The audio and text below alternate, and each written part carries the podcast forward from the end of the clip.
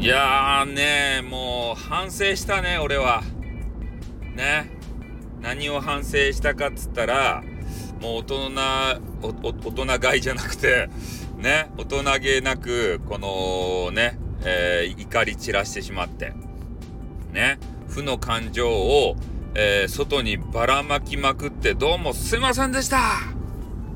ね。今回のお丸さんがですねスタイフ運営会社様から、えー、このコイン事件コイン詐欺事件みたいなやつ、まあ、詐欺じゃないけどぽいけど、えー、そういうやつ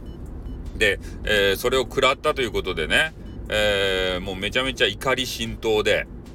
ね、その後の対応、そして中の人 .fm と、ずっとね、ちょっと怒りポイントが続いたもんで、本当にね、ガチで怒ってしまいました。で、それに対してね、えー、ミルクタンって言って、あの、ミ、ミルクだよ。YouTube やってるミルクだよ。っ てこれディスってないですよ。実際、えー、こういう喋り方の激川ガールがいるわけですよ。お食事系 YouTuber のね。で、その方が、えー、なんか、スタイさん怒ってるね、みたいなコメンティングをね、いただいたかなと思ったら、えー、ミルクタンの収録でね、なんかみんな怒ってるね、みたいなところで、えー、私の怒り、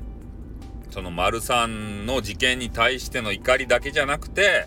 えー、コンビニで買ってきたね、えー、パリパリの焼きそば、パリパリあんかけ焼きそば、もうそれが怒りすぎて、えー、その怒りの話をしすぎてね、えパリパリの、えあんかけのや、あの、皿うどんがですね、えもうふにょふにょになってしまって、それについても怒ってるんだとか言ってね、そういうことを言われているぐらい、えちょっと我を忘れてしまいましたね。う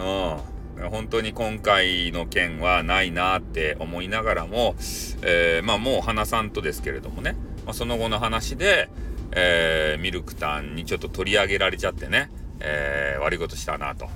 負の感情を振りまいちゃったなっていうのでね、ちょっと収録をさせていただきました。もうね、このようなことがないように、えー、気をつけますので、よろしくお願いいたします。はい、じゃあこの辺で終わります。あっ、ー